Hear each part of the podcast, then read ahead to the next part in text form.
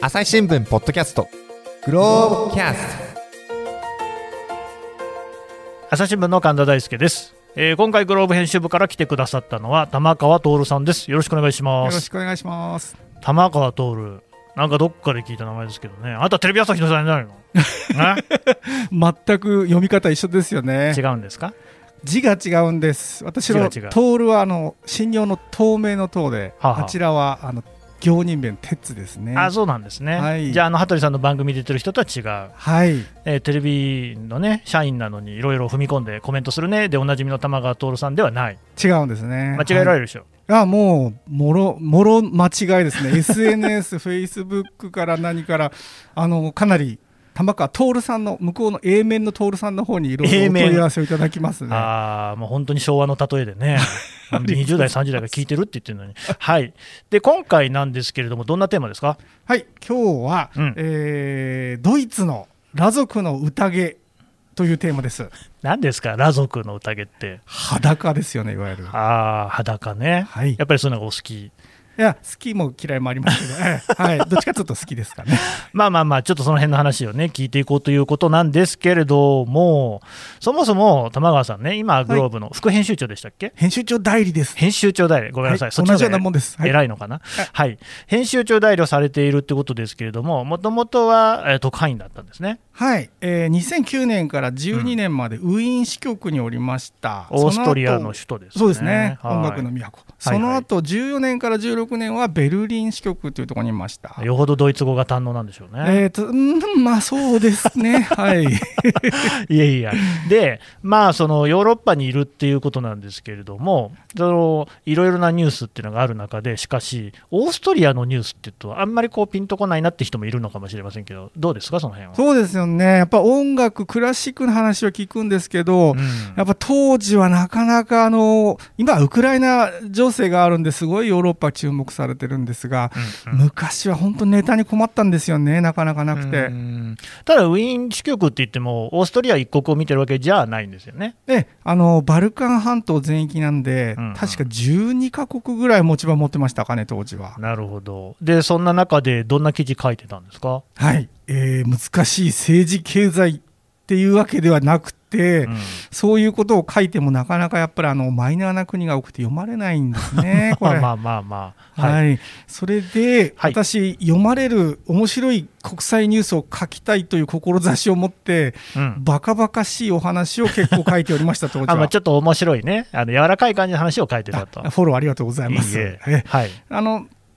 例えばですけどあの例えルばーマニアっていうところではあの当時魔女と呼ばれる人たちがたくさんいまして、ほうその人たちにこういわゆる肉薄するような記事を書いたりその魔女って本当に魔女がいるんですかいや、魔女、真っ黒系の家に住んで、猫も真っ黒系でしたよ、行ってみたら。あ魔女だ。はいえてか、魔女の定義がよくわかんないんですけど、やっぱそうですりねそのなんか、あの占いをしたりとか、そういう意味ですかね。そうなんです、まさにね。うんええでも今日はその話じゃないんですね。うんあそれはまた後日にしたいと思いこの話でた後ます。日え他にはどんな、あとはポーランドでほはう、えっ、と、全部木がぐにゃりとハテナマークに曲がった森がありまして、また変わったものを見つけてきますね。ねえ、これが結構行ったら面白いんですけど、これもまあ、あと 後日お話 ししましょうか。引っ張りますよ ね。ただまあ、確かに今回のテーマもちょっと気になりますね、裸族。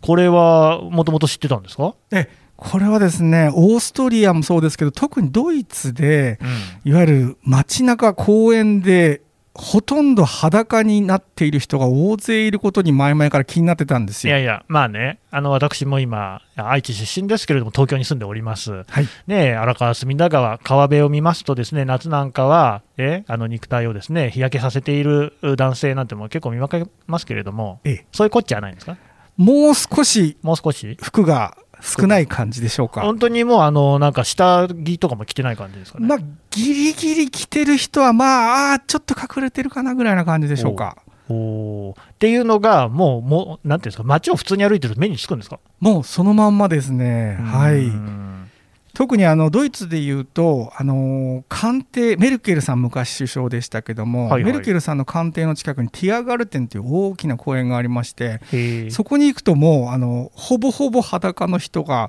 日光浴をされているとあ男女関係なく老公若園男女です老公園若です男女だからまあ言ってみれば代々木公園みたいな感じですかあね。そうですね、まあ、日比谷公園にも近いか日もし比れない谷あそうかもう霞が関とか永田町の近さでいうと日比谷公園、そうですね日比谷公園にその裸で寝そべってる人あんまりいないかもしれないですねそうですねはいちょっとびっくりですよねベルリンではあると、はいほんほんでそれが気になってたんですかええ、でこれは多分あの、まあ、文化の問題なんだろうとは思うんですけど、うん一体それがなんでこんなみんなそうなのかっていうのはいつか、まあ、記事にしなきゃいけないかなと思ってたんです テンシねョン上がるみんなそうなんですか もうみんないやいや、あのーその日比谷公園的な公園にはいたくさん人がいるわけでしょ、はいその中のまあほら、1割ぐらいの人とかでしょ、そら。いやいやいやいや1割の人が服を着てる感じですから本当にそんな風なんですか、うんドイツの人も怒られちゃうかな でも、印ま象あとしては、そうで印す、象としては、はい少なくとも半数以上は服脱いでる感じ。そうですねみんな気持ちよさそうに日光浴しておりましたおーえこれ、どう取材を進めたんですかで、うんえーまずはこのヌーディスト協会なるものがあるので教会があるんですね。協会があるんですね、はいその会長さんのところにちょっとお話を伺いに行くところから始めました、なるほど。どうでしたはいうんでこの文化なんですけどねはいは名い前がありまして、えードイツ語でエフカーカーというんですね ?F カーか、はいカーゲーベイみたいな。あ、それはうんまロあ、シア。 3文字だけですよ ねはい。ええあのー日本語で訳すとですね自由肉体文化、あー自由な肉体の文化ってのがあるんですね。そのまんまですけどもね、はい、ドイツ語の略ですかね、それは。そうですね。フライ・クーパー・カルトクルトワーって言うんですけど、フリーボディカルチャーですね、英語で言うとね。ああ、そうやって言われるとなんとなく。うん、え、そういう文化があそうる。なんです。文化なんですね。おおで、その理念を聞くとですね、まあシンプルなんですけど、ー。うん。衣服は自然の姿を覆い隠す偽りのものだ。あの、原始に戻ろうっていう感じですかね。そうですね。ただこのヌーディスト文化っていうのは、その会長さんにいろいろ聞くとですね、はあいわはゆる古代ギリシャとかローマ時代から世界各地にあるんだと。あ。えただドイツとかオーストリアはそれを大衆運動の域まで発展させたというところがすごいんだというふうに力説されております。あの、まあ、確かに、えっ、と、なんですか、彫刻なんかを見ると、ね、裸の人、ダビデ像みたいなとこありますけれども、まあ、それは彫刻じゃないですか。うん実際そういうのは昔からあったよということなんですか。うん、まあそうですね。あのうんいわゆる人前でも気にせずそう裸になるっていうことがあのいわゆる理念としてあると。なるほどね、はいまあ逆にいつから服着るようになったのかもよくわかんないですもんね。まあ確かにそうですね。なるほど。っていうもので、だからもうそれはドイツにおいては文化なんですよと。はい。うんうんで、それ実際ね、そのまあ、公園なんかで、えー裸の人がいるっていうのも、その文化に根ざして、うそれをやろうと、例えば日本人が俳句読もう、短歌読もうみたいな感じで皆さんやってらっしゃるってことですかなるほどね。うん、確かにそういうことかもしれない。ただ注意、ここで注意なのは何で、すかいくらあのドイツでもその街中どこでもここ、なんていうかスポンポンになれるっていうわけじゃなくて、話が違いますね。うん、今は指定区域が決められていて、ほうそれ以外の公の場でスポンポンになると、やっぱり軽犯罪に問われて罰金も取られるとおーいうふうになっております。え罰金ってどどれぐらいの額だったのか分かります、うん1000ユーロ、まあ、だから10万、22万とかそのぐらい。高いですねね、やっぱそれは、結構取られますね。はい。で、そはあの指定区域はじゃうあん一体どうなってるのか。あ気になります。はい、さっき言った、あのだから公園は、まあ、一応着るものはちゃんと着て隠すとこは隠してるんですけど指定区域は本ちゃんの方はどうなってるのかというのが気になりますよね。うんうんうんうんそれに、あのー当時あの私ベルリンにいたのが16年までだったんですけど2016年、 2016年ねはい。帰国の事例がこうすでに出ていた2016年夏に はい。もう最後の最後の取材ということで、うんえー行ってきました。玉川さん、あの一つ私申し上げたい、はいえー我々特派員はね、やっぱりその記任せよという事例、これ、寂しいもんです、ねはい認知に対して思い入れもある、はいで、だけれども最後にね、じゃあ卒業政策だなんていうことを言って、ですねこれまでの取材のテーマの中から、ちょっとこれはまだ書けてなかったな、でも、うー思い残すところなくやろう。これはね、やっぱりみんなやるもんですよね。ですね私もやりました。はい、私はイランでやったのは、その革命防衛隊の真相に迫ろうっていう、そういう取材だったんですけどあもー覚えてますよ、読みました。はい玉川さんは、えっと、ええーえーとはい自由肉体文化 こもうヌーディストのね、話れはとっておきこれはなやっ感ぱじりでどうしてもやらないといかんだろうと気が済まないということで、どうしましたはい、うんベルリンの郊外にあるモッツェナー湖畔、まあ、湖のこうあのほとりですねはい。そこにヌーディストエリアというのがあると聞いてへえ会長に頭を下げましてどうしても日本にこのことを伝えたいとうん。行かせてもらえないかとうんいうことで行ってまいりました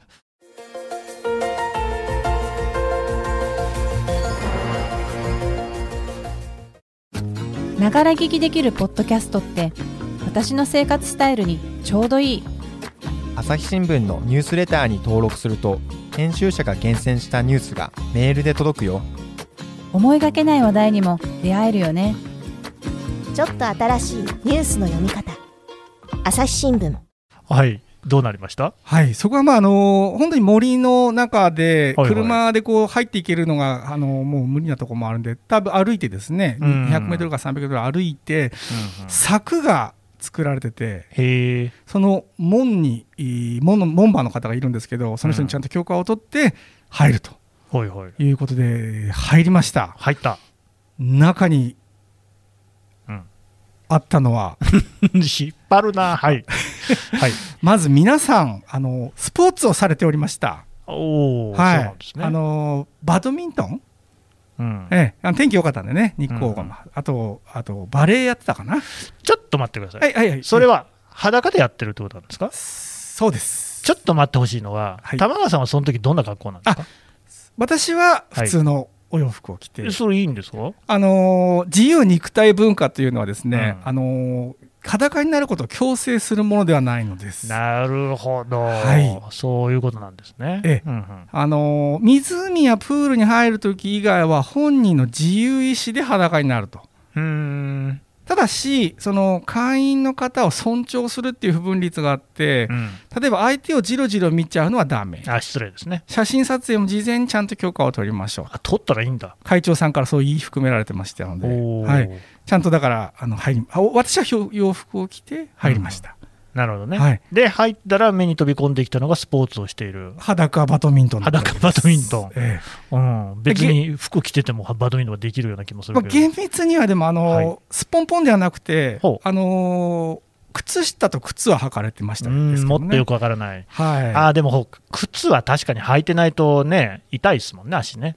い、なんかやっぱりうまくこうステップが踏めないとかこうありますでよもね裸足でもできるよなまあまあまあまあはい、ええそれがまあ、はいでもそうそれがありのままの事実なんでしょうからねそうですね、はいあとはあのこあの湖畔をこうマラソンというか、まあ、ピクニック的なマラソンをされてる方たちがいて、うんうんあそれもあのうふいわゆる靴下と靴を履いてんだけどあとはピあのなんていうんですかねリュックサックうんを背負って、あとはスポンポンみたいな、リュックサックは背負ってるんですねはい、うんあと巻き割りされてましたね。巻き割りはスポーツなのかなまあでえもえ巻き、ま、なんで巻き割ってるんですかね、巻き割りはあの軍手みたいなのはされてるんですけどああとはスポンポン、は危なくないですかだってね、うん、木切れが飛んできたりみたいなこともあるでしょうその辺の多分スリルも楽しむ感じなんでしょうね、リルを楽しむんですか それうんな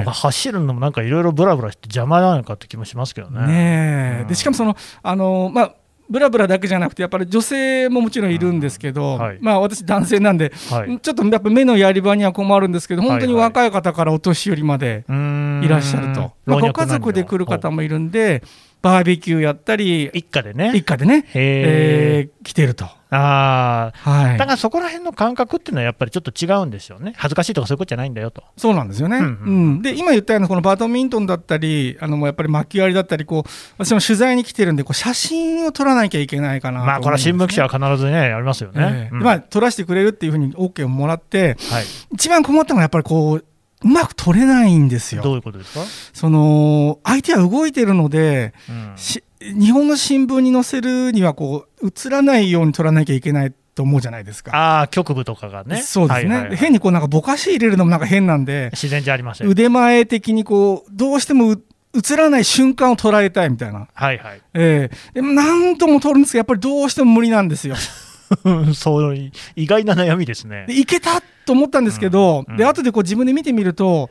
なんかこう裸芸人のあの昔うんギャグがあったじゃないですか、うんあの安心してください履いてますよみたいあなーちょっと一昔も二昔もあるかもしれないですけどはいはいはいはい。ああいう感じになっちゃって逆になんかこうやらせやらせみたいなこうああ。不自然な感じになっちゃうんですうね、ん、それは玉川さんしか味わったことのない悩みでしょうね。うんあんまり人が味わう必要もないのかも僕しれになはい経験のない。ですけどそうなんですね。えーで最終的に取れたのはあのご夫婦でいわゆるこうこカフェでココーヒーを飲んでる感じ風あら優の雅、まあうん、静止画像みたいな写真静止画像。写真しか結局使えないっていうか撮れなかったんですね、まあ確かに普通に撮ってもなかなかこう新聞の紙面に載せられないってんじゃ困っちゃいますもん本ね当。ねでえーたそうわかなんかそのぼかしとか入れても変ですしね。いや逆にちょっとねあのなん変かな感じになっちゃうんでいやらしさが出ちゃいますからね、はいそのご本人たちはそういういやらしさとかとは別の、ね、次元でこう、ね、活動してらっしゃるわけだから、全くです伝えられることが変わっちゃいますもんね。そうなんですよね、えーあーというようなのが光景として広がっていたと、はいそれは面白いんですけど、しかし、光景やっぱりどうしても気になるのが、ドイツだけなんですか、これは。そうなんよくぞ聞いてくださいましたその、はさっきも言ったんですけど昔は結構世界各地でこういう文化があったんだとあうんところがこの20世紀に入って一番栄えたのが専門家の話によればオーストリアとドイツだっていうんですね。何なんでしょうかね。うんでまあいろいろ諸説はあるんですけど、んどうもそのカトリックのやっぱり宗教のねカトリックの保守的な思想が強いフランスだったりうん南欧の方っていうのはどうしてもこう広まりにくかったらしいんですね。あキリスト教でもカトリックとプロテスタントっていうのが大きく分かれていて、はいフランスとかイタリアとかスペインはカトリックが強いんですよね。そうですねで、ドイツ、オーストリアはプロテスタントが強い。はい、はいうんうんうんでまあ、そういう厳しい土壌のあるところはどうも広まりにくかったんじゃないかと。カトリックの方がプロテスタントより厳しいんですね。うん、まあそうですね、そう言われてますようね、ん割と一般にね保守的という感じですか保守的はというはいいはいで、えーオーストリアとかドイツでもその傾向の違いがあるらしくて、うんオーストリアは個人個人で楽しむ傾向が強まったんですけど、はドイツはそのさっきも言った、教会ができる、はいはいユはいーはいリスト教会ができるっていうぐらい、いわゆる組織だって楽しむようになったということなんですあ、。おお、それはちょっと違いがありますね。ええで特にその全盛期と呼ばれている1920年代から30年代は、うん旧西ドイツだけで10万人以上の会員がいたとあのそう全盛期はじゃあ今から100年ぐらい前なんですか。そうなんですねへえ、第一次世界大戦の後、あと第二次世界大戦の前。はい、はいなんか僕の記憶だとね、えー歴史の教科書にはですねインフレのお札がバーン載ってるみたいな、ああいう時代ですか、えその頃にもあの10万人が10万人以あ上がー本当に知らなかった歴史ですね、それはね。ねえ、しうんうん知ることも大切ですねなんかはいそうですね、ははいいでこの傾向っていうのは、まあ、今も実は続いてるっていうのはよくわかるんですけどほうほうあの2016年にあのいわゆる旅行会社がちょっとネットで調査しましてですね、24カ国1万1000人に聞いたんですね、うんあのヌードのそういうヌーディストの経験はありますかと。そうするとオーストリア人のおー28%、うんドイツ人の25%があると、これはもう上位2位独占です、1う位に。んそれはもう、だから他のヨーロッパの国に比べてもお多いってことなんでしょうね。はい、で、周りにヌードの人がいても気になりませんかっていうのも聞いてるんですけどそれはもうオーストリア人はう76%んドイツ人も72%でこれもダントツの1位にだったとえこれ、ちなみに日本はどうかって分かってるんですかあ気になりますよね日なり本まにすよもあの温泉だったりとか銭湯の文化があるんですけあるどある。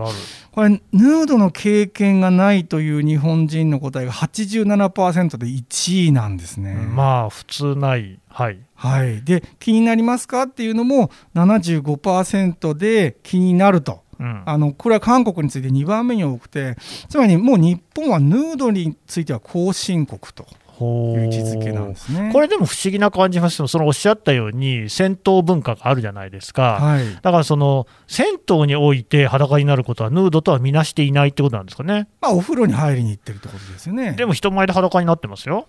うーんまあ確かにねっていでう、まあはい、男女混合ですからねこのあのあーそれはないですもんねヌーディスト文化っていうのはええだけどその、じゃあそう考えると逆に、ヌード経験なしが87%ってことは、13%の人は違うわけですよね。気になりますけどね、ありかどうかは分かんんないけど、13%が。はい、うんまあ、あと、あれですか、気になる、その要するに、ヌードの人が周囲にいたら気になりますよって答えた人が75%と24カ国、えーそうですね、はい、 24カ国の中で、はえい2番目だったよと。そうですねで韓国の次、だから日本と韓国はやっぱその辺は似てるんですよ文ね。化的な意識も似てるかもしれないですね。うんとすると、そのやっぱり地域性なんていうのがヌードにも絡んでいそうう。ん、理想だと、はい、うん、ただやっぱりその なんか、ドイツとオーストリアは突出してるんですね。ですね、はい。で、そのドイツっていうのがまた、オーストリアとちょっと違うわけですね。そうですね、さっきあの組織的なこうそ楽しこでみすよ。方、何ですえか、組織的えなこれがね、やっぱ面白いんですけど、まあしらはい取材してみると面白いんですけど、やっぱりドイツ特有のこの歴史が、その土壌を育んだんじゃないかと、あのまあ、ドイイツっていうと、あの皆さんあの、ちょっと思い浮かべるのが、あのナチスああ、ドイツね、これはねナチス時代、はういんで当時、この自由肉体文化、FKK は、うんナチス時代は当初は禁止されておりました。ああ、そうなんですか。 はい、あへえのやっぱりヒトラーがですね、これはいかんと、そういなんで言っすね。たということなんですね。ほうほうほところがそのナチスの党員の中にもやっぱり FKK 愛好者がおりまして、うはあ、い、いたんだ。あの相当これはアーリア人の肉体美を宣伝映画とかでこう利用する政治的に利用するいい機会になりますよとうん。言ったらしいんですね。なるほでどそれでしヒトラーも、うん、まあじゃあそういうことならというので FKK は生き延びたと。ものは言いようですね。ねえ、うんはい、なんか言うのもい勇気がいったんじゃないかとは思うんですけども。うんうんうんでまあ、当然それで、あのドイツは第二次大戦はあの負けてしまったんですが、その後あの東西に分裂、まあ、分かれますよね。そうでしたね。えー旧東ドイツの方は共産主義のおそう政で権すになるんですけどソも連側になりますね。はいえでまあ、さっきの F カーカーもちろん旧東ドイツにも愛好者がいたんですが、うん共産主義政権はやっぱりこれはハレンチだというので禁止しました。